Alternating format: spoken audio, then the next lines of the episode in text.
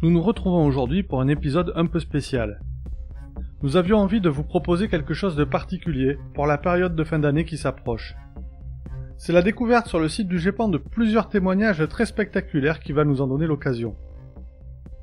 En effet, les histoires extraordinaires que nous allons vous raconter ont toutes eu lieu en 1954, lors d'une importante vague d'observations sur laquelle nous reviendrons. À cette époque-là, les enquêtes concernant les apparitions d'OVNI n'étaient pas encore très au point, ce qui fait qu'il est difficile, presque 70 ans après, de se faire une opinion définitive sur ce qui a pu se passer, sur la base d'enquêtes, encore une fois, assez lacunaires. Ces dernières peuvent d'ailleurs prêter à sourire, surtout quand les gendarmes se sentent un peu dépassés par les témoignages qu'ils recueillent, doutent et ne savent pas comment réagir. Nous vous proposons donc de vous accompagner jusqu'à Noël, en vous racontant chaque semaine une ou plusieurs histoires en provenance directe de 1954. Quand je dis que nous allons vous raconter des histoires, ce n'est pas exactement vrai. Ce sont les mots des témoins de l'époque, extraits tels quels des procès-verbaux de gendarmerie qui vous seront livrés, avec quelques éléments de contexte quand cela s'avère nécessaire pour la compréhension.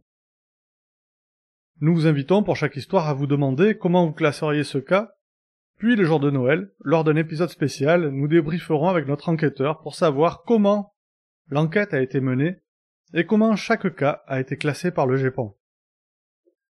C'est donc à une sorte de calendrier de l'Avent en mode ovni que nous vous invitons, et si vous en êtes d'accord, appelons-le le calendrier de l'ovni.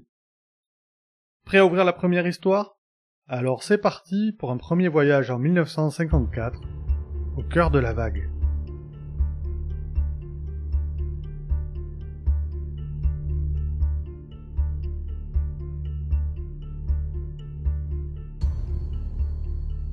L'histoire moderne des ovnis est marquée par des périodes où les observations sont très nombreuses, qui prennent le nom de vagues. La première vague a eu lieu en 1947, aux États-Unis, avec de très nombreuses observations d'objets étranges dans le ciel, avec des déplacements peu conventionnels. C'est cette année-là qu'un pilote du nom de Kenneth Arnold observe à bord de son avion neuf objets volants. Il compare la manière de voler de ces objets à des soucoupes qui ricocheraient sur l'eau. Les journalistes feront le reste, popularisant l'expression de soucoupe volante. Déjà, lors de cette vague de 1947, on entend parler de quelques rares histoires d'atterrissage d'engins et d'observation d'êtres humanoïdes qui ne sont pas vraiment prises au sérieux. En 1954, la vague débarque en Europe, particulièrement en France où de très nombreuses observations sont signalées dès le mois de septembre. Et quelles observations on définit traditionnellement le début de cette vague avec une apparition spectaculaire et célèbre qui a eu lieu dans le nord, à Carouble, près de Valenciennes. Celle-ci concerne l'habitant d'une maison de garde-barrière, Monsieur Devild, qui, alerté par les hurlements de son chien, aperçoit le soir du 10 septembre un objet massif posé sur les rails et deux petits êtres marchant à proximité. Les prenant pour des contrebandiers, le garde-barrière braque sa lumière sur eux. Il est alors pétrifié par une sorte de lumière sortant de l'engin, qui oscille, puis repart vers le ciel à grande vitesse, laissant M. Deville sidéré et effrayé, mais retrouvant l'usage de ses membres. Après ce premier cas, largement médiatisé, il aura même l'honneur des actualités pâtées. Les observations se multiplient partout dans l'Hexagone.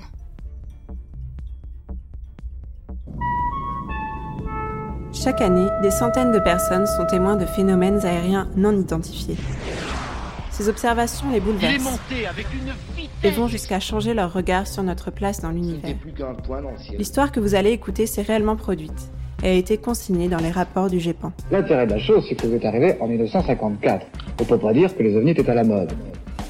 Aujourd'hui, dans les dossiers ovnis, les fantastiques observations de l'année 1954.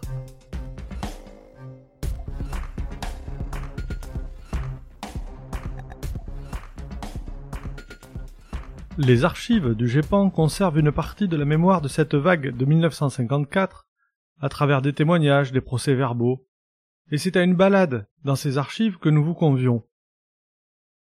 La première histoire que nous vous proposons se passe avant même le cas de Marius de Wilde, à Carouble, puisqu'elle a lieu le 7 septembre 1954. Elle a également lieu dans le nord, où se concentre la majorité des observations, mais cette fois à une vingtaine de kilomètres de la ville d'Amiens. Le surlendemain, un article du courrier Picard relate Mystère dans le ciel Picard. Deux ouvriers affirment avoir vu une soucoupe volante entre Harponville et Comté.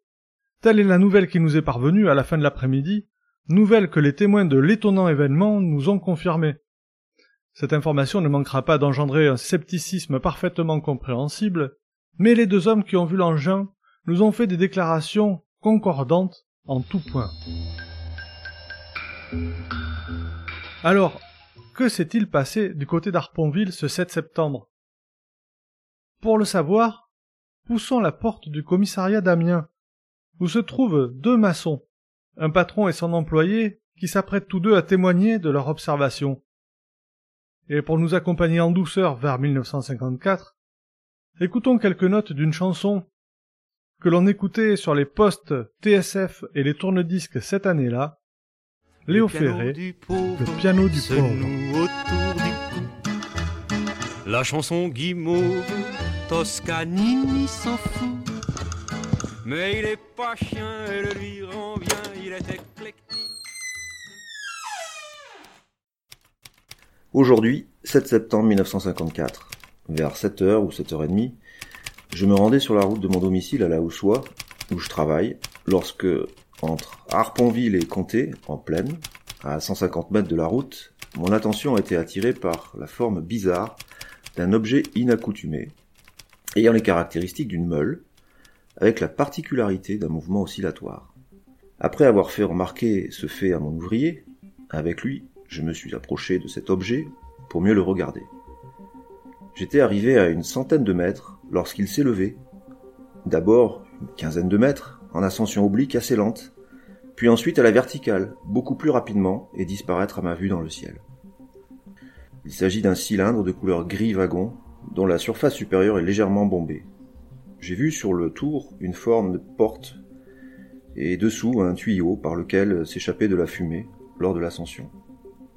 Les dimensions sont d'après moi les suivantes. Diamètre une dizaine de mètres, hauteur 2 mètres 50 à 3 mètres. Pendant l'ascension de cet objet, je n'ai remarqué que l'échappement de fumée, à l'exclusion de tout signe lumineux ou sonore. L'appareil ne faisait absolument aucun bruit. Sur les lieux isolés ne se trouvait que moi-même et mon ouvrier. Nous ne nous sommes pas rendus sur le point même de contact de cet objet avec le sol. Écoutons maintenant l'ouvrier qui circulait à vélo avec son patron et qui est le deuxième témoin. J'ai quitté HE à 7 heures pour gagner la Houssoir, où j'ai travaillé en qualité de maçon. J'étais accompagné de mon patron, monsieur. En bicyclette, nous empruntions le CD47 par Harponville. Entre cette localité et la commune de Comté, sur notre droite, dans un champ dépouillé de récoltes et à 150 mètres environ de la route, nous avons aperçu une meule non couverte. Cette dernière présentait l'aspect d'un puisard de château d'eau. Nous avons trouvé cette meule très bizarre et nous nous sommes arrêtés pour l'observer. Elle pouvait avoir une dizaine de mètres de diamètre sur 3 mètres de haut environ. Il m'a semblé qu'il existait une ouverture plus large que haute à ce que nous prenions pour une meule et qui, en réalité, ne l'était pas. Il s'agissait d'un engin. Ce dernier s'est alors élevé dans les airs, lentement et sans aucun bruit, en s'élevant, l'engin nous a permis de découvrir comme un tuyau d'échappement, duquel s'échappait une fumée gris-bleu et peu dense. L'engin avait une couleur sale, soit noir ou bleu foncé. La fumée était visible jusqu'à ce que l'engin ait atteint une dizaine de mètres. Cet engin prenait de l'altitude en oblique. Après une hauteur de 12 mètres environ, il a monté verticalement et il m'a semblé qu'il prenait de la vitesse. Il a disparu dans les airs environ 5 minutes après sa montée. J'ai avisé de ces faits le garde de la Houssois qui s'est chargé de vous avertir.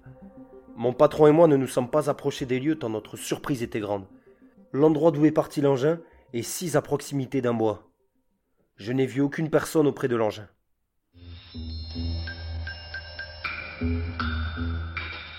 Voici pour les témoignages de l'époque.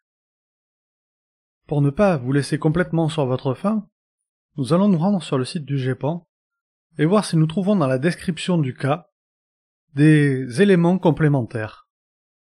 Voici donc comment le cas est présenté sur le site. Le 7 septembre 1954, vers 7h30, deux témoins se rendent à leur travail en bicyclette sur le chemin communal 47 entre Harponville et Comté. Le temps est clair et sans brouillard. Ils observent au sol, dans un champ à 200 mètres de la route, une forme circulaire affectée d'un mouvement oscillatoire. Les deux témoins décrivent un cylindre de couleur sombre à la surface supérieure légèrement bombée et avec une ouverture sur le tour. Intrigués, les témoins s'approchent à une centaine de mètres et voient l'objet se lever sans bruit en oblique sur une quinzaine de mètres, puis à la verticale. Pendant l'ascension, les témoins remarquent de la fumée gris-bleu s'échappant d'un tuyau.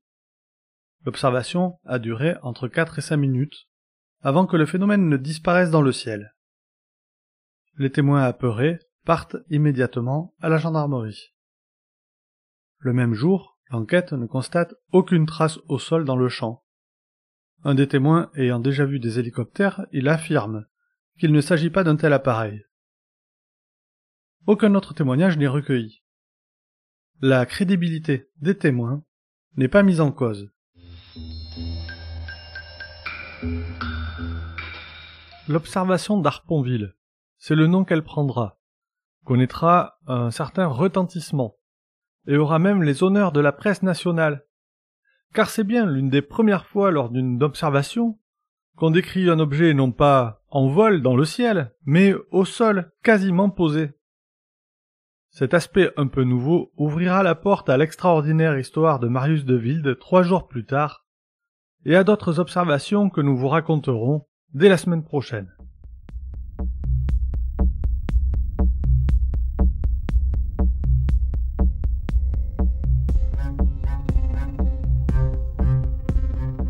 Vous avez écouté des témoignages venant directement des personnages ayant vécu des rencontres avec des phénomènes étranges en 1954.